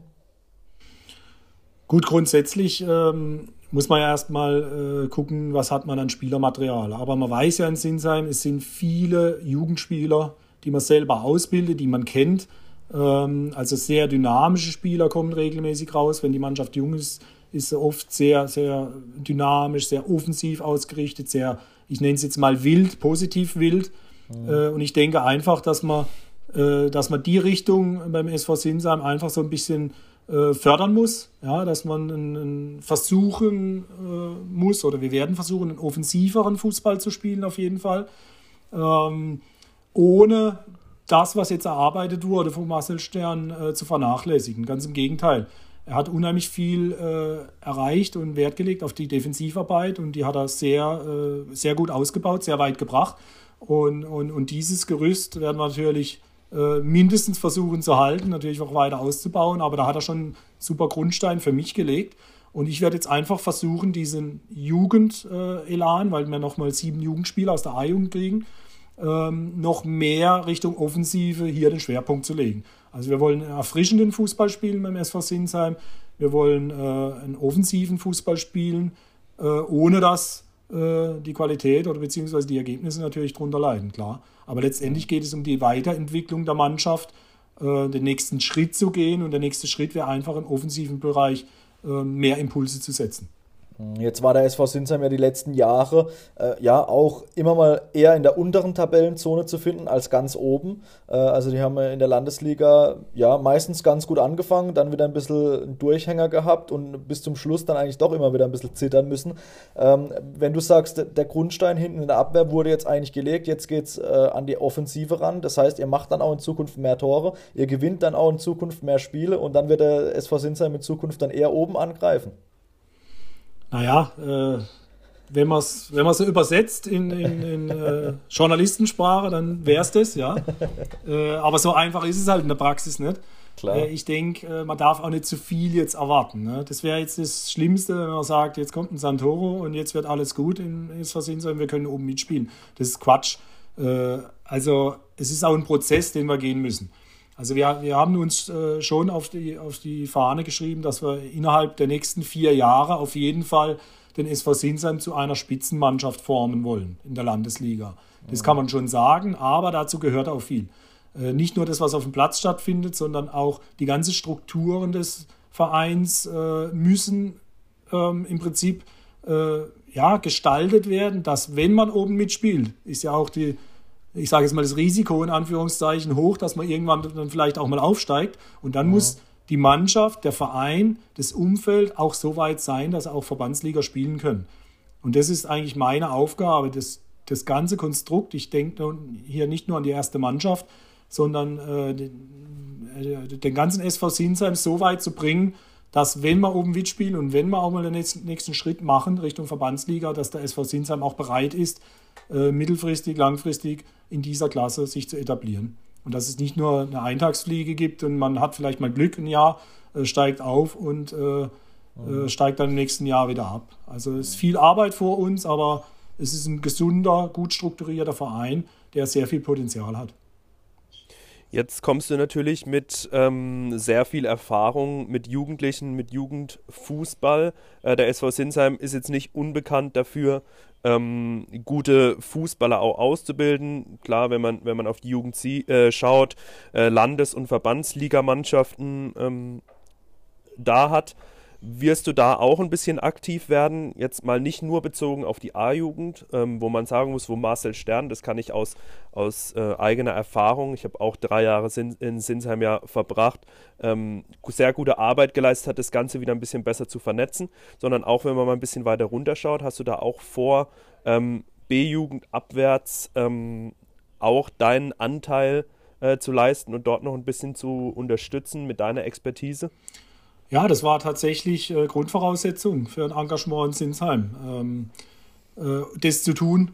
Also ich komme, wie gesagt, ich sehe immer das Große und Ganze. Ich war lange, bereits fast ein Jahr im Prinzip mit äh, Jochen Sammler, dem Jugendleiter, ähm, in Gesprächen, hatte eigentlich ursprünglich vor, mich im Jugendbereich beim SV Sinsheim zu engagieren. Und zwar sprich äh, in der Trainerausbildung, in der Trainerfortbildung, äh, im Prinzip so Coach der Coach sage ich jetzt mal. Äh, einfach gucken, was kann man noch verbessern im Jugendbereich, um die Talente noch besser äh, zu entwickeln, damit sie noch ähm, weiter rauskommen in den Seniorenbereich, also in einem besseren, weiteren Stadium als bisher. Ähm, und dann hat sich das eigentlich ergeben, dass, dass dann irgendwann die Anfrage kam, doch die erste Mannschaft zu trainieren. Ich habe mir dann überlegt, okay, vielleicht habe ich noch mehr Einfluss als, als ich nenne es jetzt mal Head Coach der ersten Mannschaft äh, noch mehr Einfluss auch im Jugendbereich. Und wir haben auch vereinbart, dass ich im Prinzip äh, vier Fortbildungen im Jahr mache ähm, für die Jugendtrainer. Ja, einfach denen nochmal ein paar äh, mehr Werkzeuge zur Hand gebe, dass man da einfach auch die nächsten Schritten, Schritte gehen. Und wir werden auch versuchen, über die, die Vernetzung zwischen Senioren und Junioren noch etwas äh, ja, auszubauen also sprich, wir, wir haben vor, auch mit, mit Paten zu arbeiten, dass einfach auch mal Spieler der ersten Mannschaft einfach mal ins Jugendtraining kommen, einfach mal ein Jugendtraining auch machen, mitmachen. Das ist für die Jugendlichen immer eine tolle Sache. Ja, wenn, wenn dann erste Mannschaftsspieler kommen, wo sie vielleicht am Wochenende einfach mal hochschauen, ne, an denen ja, ähm, die Spiele sich angucken. Also wir werden da versuchen, äh, ganzheitlich zu arbeiten und auch den Jugendbereich noch weiter ähm, voranzubringen. Das hört sich auf jeden Fall sehr interessant an. Das gerade mit dem Paten finde ich, find ich ziemlich cool. Ich weiß es noch von mir früher. Äh, da hat man auch immer auf die erste Mannschaftsspieler als kleiner Knirps so, äh, so aufgeschaut. Also das äh, kommt mit Sicherheit bei den Jugendspielern äh, sehr gut an. Aber was ich noch äh, gerne wissen würde, Michael, wie, wie, sehen denn aktuell die Planungen aus? Also, also theoretisch läuft ja die aktuelle Saison unter Marcel Stern noch, auch wenn die ziemlich wahrscheinlich in den kommenden Wochen äh, abgebrochen wird. Ähm, aber wie, wie läuft aktuell die Planung und inwiefern bist du mit Marcel noch so ein bisschen im Austausch jetzt gewesen, die vergangenen Wochen und Monate, was einfach die neue Saison äh, betrifft, auch mit Spieler, Spielerabgängen vielleicht, Spielerneuzugängen und so weiter, weil er macht ja jetzt auch eine neue Aufgabe in, in, in Saasbach. Äh, also er könnte mit dem Kopf auch schon wieder schon eher weiter weg sein. Also wie, wie läuft das jetzt aktuell so? Weil alle hängen ja so ein bisschen in der Luft, aber irgendwo müssen die Planungen ja auch weitergehen. Ja, also wir sind eigentlich schon relativ weit. Wir haben im Prinzip äh, Dezember schon begonnen, äh, durch das, dass Corona war und der Spielbetrieb im Prinzip nicht äh, stattgefunden hat, äh, konnten wir eigentlich die Planung für die nächste Saison parallel schon machen im Hintergrund. Das habe ich natürlich mit dem Vorstand äh, zusammen äh, betrieben. Ähm, und wir, also die Planungen sind bei uns jetzt komplett abgeschlossen. Wir haben fünf Neuzugänge, wir haben drei Abgänge, ähm, sieben A-Jugendspieler kommen raus, unser Kader steht. Ähm, wir wollen jetzt hier auch nicht äh, nochmal tätig werden, gar nicht. Okay. Äh, also wir haben eine gute Mischung gefunden für die nächste Saison ähm, zwischen Jugend und Erfahrung und äh, sind eigentlich glücklich mit der Kaderzusammenstellung für die nächste Saison. Und wie, wie war da der Austausch mit, mit Marcel? Also bist du regelmäßig im Austausch jetzt noch mit, man muss ja sagen, mit dem aktuellen Trainer, der ja quasi noch die Verantwortung jetzt äh, dieser Mannschaft hat, aber eigentlich ja selbst schon wieder irgendwo weg ist? Also wir haben äh, vorher schon immer wieder Kontakt gehabt, weil ich ja, mein Sohn spielt ja in Sinsheim und ich war ja. bei vielen Spielen in Sinsheim, da haben wir uns immer wieder unterhalten. Wir haben ja auch eine gemeinsame Bühlerzeit, da Marcel und ich. Ja. Ähm, der war ja in der Zeit, äh, als ich Spielausschuss war in der Verbandsliga, hat er ja beim VfB gespielt. Ähm, und wir haben uns, ich habe ihn auch angerufen damals, als, ähm, ja, als, als ich zugesagt habe beim SV Sinsheim, haben im Prinzip mit ihm geredet, weil natürlich es ist ein bisschen unglücklich damals war mit dem Interview, das, äh, das von Marcel im, in der Zeitung stand. Ich ja, glaube, eine Woche ja. später kam dann die Meldung, dass, dass ich der neue Trainer wäre. Äh, aber im Hintergrund war es schon, war es schon äh, vor dem Bericht äh, klar. Ne? Und der Marcel wusste auch schon Bescheid. Äh, dass er zumindest äh, für die nächste Saison nicht mehr der Trainer vom SV Sinsan sein wird. Deswegen war das alles ein bisschen unglücklich. Es hat sich so gelesen, als ob im Prinzip der Santoro da schon ewig drauf gewartet hat. Der war eh in Sinsheim und dann war klar, dass, äh, dass er der Trainer wird. War überhaupt nicht so. Ganz im okay. Gegenteil, ich war selbst überrascht, dass ich überhaupt in den Seniorenbereich zurückkomme. Ja, und dann haben wir uns im Prinzip darüber unterhalten, aber rein die Planung für die neue Saison haben wir jetzt uns nicht mehr unterhalten, weil ich gesagt habe oder wir gesagt haben, wir wollen jetzt erstens mal den Marcel dann nicht damit belasten, weil, weil es ja im Prinzip auch mein mhm. oder unsere neue Saison betrifft. Er hat ja selber mit SV Saasbach, wie du sagst, ja. äh, eine neue Saison, aber wir, wir, wir, werden uns jetzt, wenn der Abbruch im Prinzip verkündet wird, wovon ich ausgehe, dann wissen wir Bescheid und dann werde ich mich auf jeden Fall mit Marcel nochmal zusammensetzen oder zumindest so zusammen telefonieren und äh, nochmal austauschen, klar. Mhm. Jetzt klingt es natürlich alles sehr, sehr gut und sehr, sehr interessant. Jetzt brauchen wir natürlich noch ein Saisonziel für die nächste Saison. Am besten ähm, im Optimalfall ein Statement la André Böttcher, äh, wir werden Meister. Ja, soweit. Äh ja, irgend, wie, wie du vorhin gesagt hast, irgendwas, was wir so drehen können, dass die Folge sehr interessant wird zum Anhören. Also soweit wie der André, den kenne ich auch sehr, sehr gut, kann ich mich leider nicht raushängen, werde ich auch nicht. Aber wir wollen natürlich äh, vom Tabellenplatz her, wenn jetzt, das ist jetzt nicht mein, mein, äh, meine Priorität, der Tabellenplatz, aber natürlich wollen wir äh, einen einstelligen Tabellenplatz auf Anhieb erreichen, das ist klar. Aber das Ziel ist es auf jeden Fall, was aufzubauen, wo wir innerhalb von vier Jahren ähm, oben mal in der Landesliga auf jeden Fall mitmischen können. Mhm. Ja. Also ist auch der Plan, dass du die nächsten vier Jahre Trainer in Zinsheim bist? Also ich war bisher äh, in, in beiden Vereinen, Leiberstung wie äh, Bühlertal, immer vier Jahre. Ähm, ich schließe nicht aus, äh, das auch länger irgendwo zu sein oder vielleicht auch kürzer. Aber bisher hat sich immer gezeigt, so vier Jahre ist eigentlich äh, ein gutes Ziel. Ja, deswegen plant man einfach auch mal ähm, äh, von der Philosophie her, vom, vom Aufbau her, vom, vom, von der Zielerreichung her, einfach mal für vier Jahre, aber man weiß ja natürlich nie, was kommt. Mhm. Jetzt hätte ich noch abschließend. Ja. Oder wolltest du noch was sagen, Michael? Gerne. Ja, es, es soll einfach ein mittelfristiges ähm, ja, Ziel geben, weil, weil, weil, weil so ein, so ein oben mitspielen oder ich sage jetzt mal auch vielleicht ein Aufstieg äh, kann man nicht in einem oder zwei Jahren planen, sondern man muss den Verein, die Mannschaft so entwickeln, dass sie irgendwann mal oben mitspielen kann. Und das ja. dauert einfach. Ja, dann wollte ich noch abschließend ähm, so allgemein zur Amateurthematik noch kurz äh, eine Frage dir stellen. Ähm, wir hatten jetzt dann ein Jahr lang eigentlich gar keinen Fußball ähm, oder ja, zwischendrin mal kurz, aber das kann man ja nicht groß äh, als Fußball bezeichnen, was da die paar Wochen lief. Da, da war einfach ähm, ja, nimmer, nimmer viel. Was glaubst du denn, wenn jetzt die Saison dann im, im Sommer wieder weitergeht, wovon wir jetzt mal ausgehen? Wir wissen natürlich nie, was passiert, aber wir gehen jetzt mal davon aus, dann im, am August äh, geht es dann wieder los. Was erwartest du da für ein, für ein Gesamtniveau? Also jetzt nicht nur bei dir in der Mannschaft in der Landesliga, sondern glaubst du, dass Corona einfach eine negative Auswirkung auf den Amateurfußball hatte vom fußballerischen Niveau her? Also jetzt mal äh, Zuschauer und, und Sponsoren, die vielleicht wegfallen, weil es es nicht mehr interessiert, mal ganz äh, abzusehen das fußballerische Niveau? Glaubst du, das ändert sich? Das hat sich vielleicht verschlechtert, weil einfach viele ein Jahr gar nichts gemacht haben mit dem Ball? Also ich glaube, im Seniorenbereich wird sich nicht ganz äh, so auswirken. Wahrscheinlich muss man die Vorbereitung ein bisschen anders planen, dass man einfach äh, langsamer beginnt.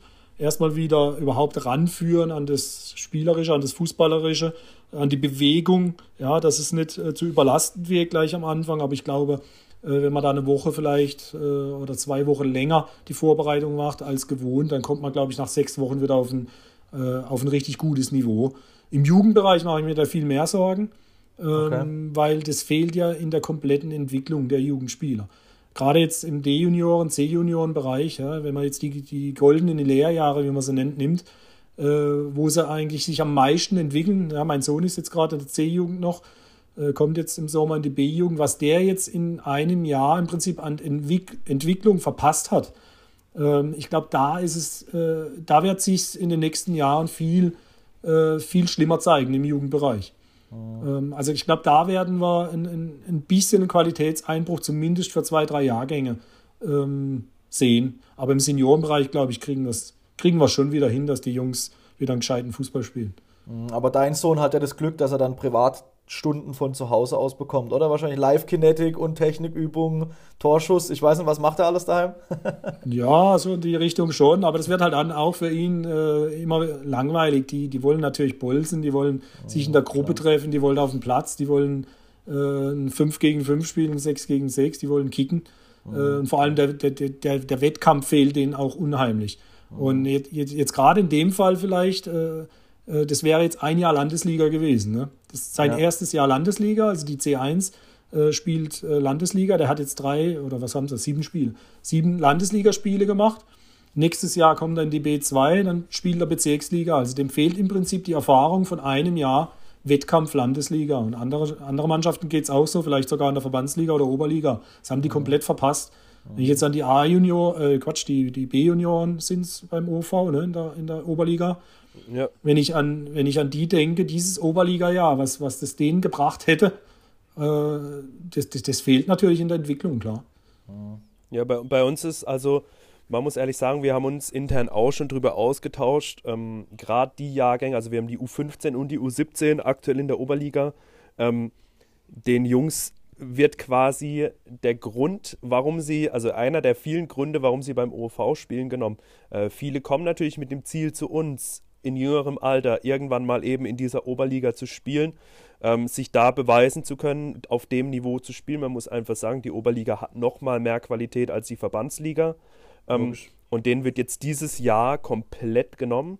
Ähm, ja, wer weiß, wie es weitergeht. Wenn ich jetzt an unseren jetzigen aktuellen U17-Jahrgang denke, den wurde letztes Jahr schon ein Verbandsliga-Jahr genommen, jetzt wird ihnen dieses Jahr nochmal ein Oberliga-Jahr genommen und dann kommen die quasi ohne B-Jugend gespielt zu haben äh, in, in die A-Jugend und sollen dann innerhalb von zwei Jahren zu den Senioren.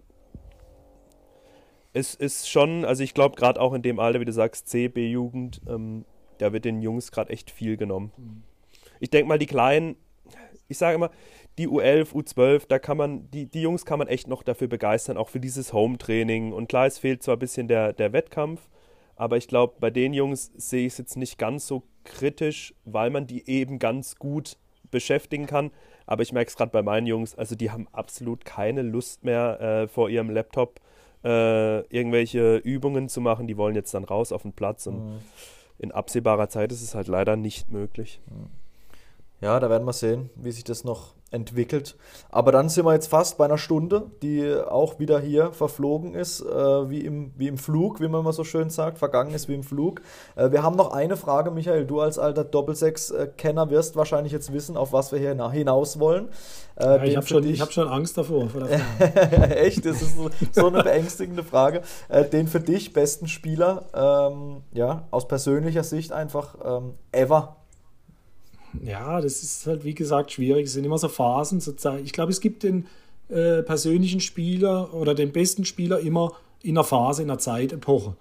Mhm. Äh, meine Zeit, ich bin ja etwas älter als ihr, ähm, da war es wirklich tatsächlich Diego Maradona. Ne? Äh, das, der hat mich geprägt. WM 86, dann WM 90. Das war eigentlich so die WM äh, mit 17 Jahren, äh, die ich am intensivsten erlebt habe. Ähm, das war schon der, der Überspieler, der Ausnahmespieler. Ähm, aber aus deutscher Sicht sage ich, äh, hat mich am meisten damals Lothar Matthäus zum Beispiel äh, gepackt und überzeugt. Ähm, aber ich muss noch einen dritten Spieler nennen, der immer mein Vorbild war und deswegen bin ich auch erster, FC, erster FC Köln-Fan seit Ewigkeiten. Äh, und mein Vorbild war eigentlich Pierre Littbarski. Mhm. Ähm, ich weiß, kennt ihr den überhaupt noch? Ja, ja, klar. klar. Ja. Aber nur also als TV-Experte oder, oder, oder ja, ja was, da hat er nicht so seine, se ja. seine Stärke. Als Fußballer nee. war er wesentlich besser. Nee, der hat mich einfach äh, gepackt damals mit seinen Dribblings, mit seinen 1 gegen 1 Situationen, mit seinen Hakenschlagen. Äh, also das war so die Zeit, die mich am meisten geprägt hat und, und das sind so drei Fußballer, die ich da rausheben würde. Mhm, aber ich habe tatsächlich noch nicht viel von Pierre Litbarski gesehen. Da gibt es ab und zu mal so diese Zusammenschnitte Schnitte von, von anderen äh, oder von, von ehemaligen Weltmeisterschaften. Mit welchem Spieler kann man den vergleichen, Pierre Litbarski, wenn man jetzt einen von heute nimmt, damit man es mal so ein bisschen einordnen können für die Jüngeren, die live ihn nicht gesehen haben? Boah, von heute, äh, also Ike Hessler war der Nächste, der genauso war wie, wie Pierre Litbarski. Heutzutage schwierig. Äh, ja, Messi ist jetzt übertrieben, der, der, der ist schon viel wesentlich stärker. Also mir fällt jetzt äh, heutzutage kein so wirklicher Dribbel-Künstler mehr ein. So ein Ribéry-Typ vielleicht, so ein Ribéry-Typ, der auch schneller Haken schlagen kann. Ist er so einer gewesen? Ja, er war nicht ganz so dynamisch, nicht ganz so torgefährlich. Äh, es war einfach eine andere Zeit, ein anderer Fußball. Also ja, man kann es eigentlich ja, nicht so vergleichen. Ja. Okay, okay. Aber Dann es gibt in jeder Zeit äh, irgendjemand. Andrea Pirlo war zum Beispiel auch ein Wahnsinnsfußballer. Klar. Ähm, Zidane, Mit dem können wir ja, schon eher was anfangen. Genau. Zidane dann, äh, ja, die äh, Epoche und äh, Messi, Ronaldo, klar. Also ja. jede Zeit hat im Prinzip ihre zwei, drei überragende Spieler. Ja, super. Michael, vielen Dank. Dann äh, haben wir die Stunde jetzt voll gemacht. Herzlichen Dank für deine Zeit. Es war ein sehr cooles Gespräch, hat sehr viel Spaß gemacht. Wir haben sehr viel Neues ja, gelernt, auch, auch wieder über Live Kinetic, ich zum Beispiel. Ähm, und äh, ja, vielleicht kann Alex da ja auch das eine oder andere in Zukunft mitnehmen für sich äh, ins Training. Und wir wünschen dir auf jeden Fall viel Erfolg mit dem SV Sinsheim dann ab Sommer. Wir werden mit ja, Sicherheit das ein oder andere Mal dann ähm, mit dir in Kontakt treten und auch über den SV Sinsheim ab und zu mal ein bisschen ähm, sprechen, wenn es dann wieder losgeht. Wir sind alle sehr gespannt. Und ja, wünschen dir jetzt auf jeden Fall noch einen schönen Samstag. Und ähm, ja, wir bleiben in Kontakt. Hat viel Spaß gemacht. Danke, dass du da warst. Ich bedanke mich. Mir hat es auch riesen Spaß gemacht und ich wünsche euch noch ein frohes Osterfest die nächsten zwei Tage. Ebenso. Ebenfalls. Dankeschön. Also, also dann bis, bis dann. dann ciao. Jawohl, ciao. ciao.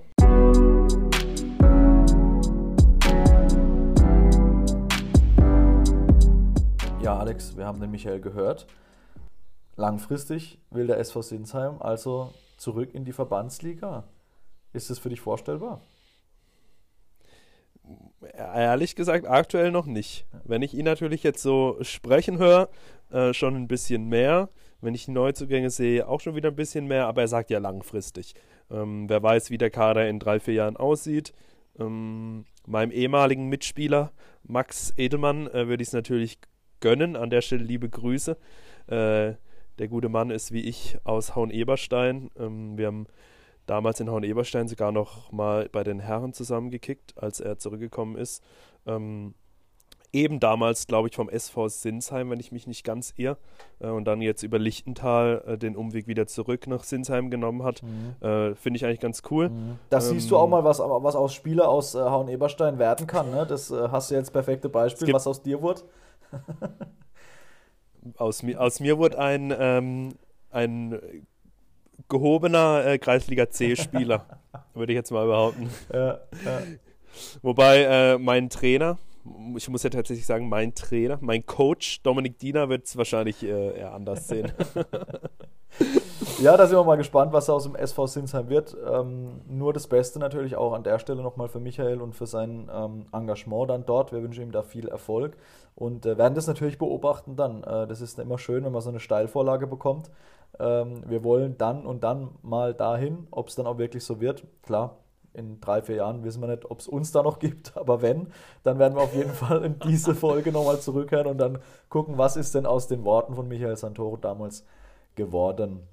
Aber dann würde ich sagen, oder wolltest du noch was anfügen, Alex? Du siehst so aus, als würdest du noch gerade was sagen wollen. Nein? Nö, es ist, es ist Samstag, 13 Uhr. Ähm, ich bereite mich jetzt mal seelisch auf einen Bundesliga-Nachmittag vor. Ja. Vielleicht nochmal mit einer Saison Wacker Burghausen, mal schauen. Kurz davor ähm, nochmal, ja. Ob ich, ob ich den Klassenerhalt noch hole. Äh, ich halte euch auf jeden Fall auf dem Laufenden. Dann äh, wollen wir auch nicht äh, lang drumrum und noch lang hinterher quasseln. Bereiten wir uns auf den äh, anstehenden Bundesligaspieltag vor. Der KSC spielt ja auch gleich. Äh, und heute Abend noch Topspiel Bayern gegen Leipzig. Das äh, ja, wird natürlich alles schon wieder rum sein, wenn ja, die jetzt Folge mach, rauskommt. Achtung, wir machen, jetzt, wir machen jetzt was Witziges, Marco. Okay, jetzt Achtung. Wir, wir, wir tippen jetzt äh, Frankfurt-Dortmund und Leipzig-Bayern live hier und wenn die Leute das natürlich anhören, ist das Spiel ja schon gelaufen. Schon längst vorbei. Und du musst was zum, Sch aber nicht nur sagen, äh, Bayern gewinnt 2-1, sondern ich hätte gerne den Spielverlauf. Okay. Was glaubst du, wie der Spielverlauf ist? Fangen wir fang mal mit Bayern gegen Dortmund an. Bayern spielt gegen Leipzig. Nicht gegen Dortmund. Äh, gegen Leipzig, sorry. Äh, Bayern, Leipzig, puh, äh, also schwierig natürlich erstmal wegen der Lewandowski-Geschichte. Ähm, Lewandowski fällt aus. Ich habe gestern tatsächlich schon mit Dominik Diener kurz während dem Weekend League zocken kurz über die Aufstellung spekuliert. Wir glauben beide, dass Gnabry von Anfang an im Zentrum spielt und ähm, dafür Koman reinrutscht und wir quasi, wir, der FC Bayern in dem Fall, ähm, ohne richtigen Neuner dann in dem Fall spielt. Ähm, aber nichtsdestotrotz gehe ich natürlich von einem Münchner Sieg aus. 2-1, was du gesagt hast, ist gar nicht so weit weg. Ich, also ein Tor kriegen die auf jeden Fall wieder. Ähm, ich könnte mir auch vorstellen, dass die wieder zurückliegen. Also ich sage jetzt einfach mal, Leipzig geht in Führung 1-0, im besten Fall durch Dani Olmo, dann kriege ich auch noch ein paar Comunio-Punkte.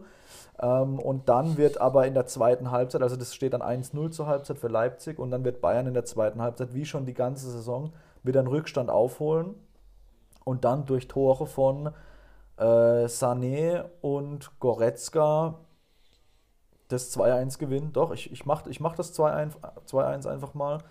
Und das, das, wird ganz anders ablaufen. Ja, dann bin ich jetzt mal gespannt, wie das abläuft. Das wird folgendermaßen ablaufen. Leipzig wird sehr, sehr, sehr früh durch Sabitzer in Führung gehen. Ähm, Weil du den vor der Pause hast oder warum? Nö, okay. ich habe keinen hab kein Leipzig-Spieler in Comunio und das boykottiere ich. Nein, Spaß. Äh, Leipzig wird früh durch Sabitzer in Führung gehen oder ist früh durch Sabitzer in Führung gegangen. Mhm. Ähm, dann werden sie kurz vor der Pause noch ein zweites nachlegen, obwohl Bayern am Drücker ist. Mhm. Sprich, Leipzig führt zur Pause 2-0. Kurz nach der Pause wird irgendeiner, irgendein zentraler Mittelfeldspieler von, von Leipzig sich eine gelb-rote Karte abholen. Ich, ich sehe da ein bisschen den, den Zottelkopf von, von Kevin Campbell. Ist das ähm, wild. Und da wird es eine riesen, da wird es ein, fast, also ich will es nicht Massenschlägerei nennen, aber da wird es einen riesen Pulk geben und es wird richtig Stress geben und diese gelb-rote Karte wird uns äh, die nächsten Wochen verfolgen, weil sie sehr strittig sein wird und die Bayern dann ähm, wie man sie halt kennt, irgendwann in der 60. Minute den Anschluss machen, in der 85. Minute den Ausgleich und in der 94. Minute äh, Schupomoting per Kopf äh, zum 3 zu 2 ein. Gena genau so wird es passiert sein, wenn ihr das, das hier hört. Ja, es wäre geil. Es wäre geil auf jeden Fall, wenn es dazu kommt. Ich würde es feiern. Und ähm, ich würde dich auf jeden Fall dann in der nächsten Folge nach den Lottozahlen fragen, weil wenn das genauso kommt, kann man mit dir sehr viel Geld gewinnen. Ähm, aber dann Frankfurt noch kurz. Frankfurt äh, BVB, da geht es auch um einiges. Da geht es um die Champions League Plätze. Da, da fange da fang ich mal Mach an. Mal. Ähm, es wird äh, relativ einfach. Ah, Yusufa Mokuku spielt nicht, gell? Also kann nichts Verrücktes machen. Nee, ist verletzt. Ähm, ja, aber ich glaube, Dortmund gewinnt irgendwie so 2, 3, 0. Echt? Ganz, ganz langweiliges Spiel. Äh, es steht früh in der Konferenz schon 2-0 für Dortmund. Ähm, und dann wird es nochmal wild kurz, weil äh, Philipp Kostic nochmal den Anschluss äh, macht und hinten raus gewinnt Dortmund 4-1. Ja, Oder hat Dortmund 4-1 gewonnen und wir zwei sind sehr traurig. Ja, es wäre sehr schlecht. Aber umso mehr kann ich mich vielleicht nachher drüber freuen, wenn es nicht so läuft. Ja, das stimmt. Ich, ich äh, formuliere das jetzt mal ein bisschen positiver. Also ähm, ich sage, es steht lange 0-0 weil Frankfurt es äh, hinten gut macht und Dortmund äh, offensiv äh, zu harmlos ist. Frankfurt hat aber selbst nicht viel vom Spiel, wird dementsprechend nicht viele Torchancen haben nach vorne. Und dann wird sich aber das Blatt wenden, weil Dortmund dann irgendwann der Druck immer größer wird auf Dortmund, weil die müssen ja eigentlich heute fast schon gewinnen, damit sie den Platz 4 äh, ja, in Reichweite haben dann noch die nächsten Wochen. Und dann wird der Druck groß und dann kommt ein überhasteter Ball von Hummels, weil der das Spiel schnell machen will. Und der äh, wird dann irgendwie ein Querschläger, landet bei Philipp Kostic, der zündet den Turbo in der 83. spielt quer zu Silva und der schiebt das Ding ein und Frankfurt gewinnt 1-0. Und dann habe ich nämlich mit Kostic und Silva gleich die nächsten Comunio-Punkte eingefahren. Äh, und ähm, ja, der Einzige, der dann, der dann ohne Punkte groß bleibt, ist Erling Haaland, aber das ist mir in dem Fall heute auch mal scheißegal. Der soll am besten gar nicht treffen und Frankfurt sichert, sichert sich Platz 4 äh, was sie sowieso ohnehin machen, egal wie das Spiel ausgeht, aber haben dann in den nächsten Wochen eine riesige Chance, eine riesen Chance äh, in die Champions League einzuziehen. Und das würde ich mir für heute wünschen. Und ähm, wenn nur eine Sache davon eintritt, dann fresse ich ein Bild. Ich auch. Ich auch. Aber man kann ja ein bisschen träumen äh, und äh, von dem her, ja, schauen wir mal, was draus wird. Also, es gibt zwei Optionen. Entweder ich sitze gerade, während ihr das hört, schon da und fresse meinen Besen. ähm, oder äh, bin Millionär geworden, weil ich jetzt einen Wettschein bei Tipico gemacht habe. Genau. also gut, dann war es das für heute, war es das für diese Woche. Wir hören uns schon demnächst wieder. Bleibt alle gesund. Viel Spaß beim Bundesliga schauen und bis dann. Ciao. Ciao.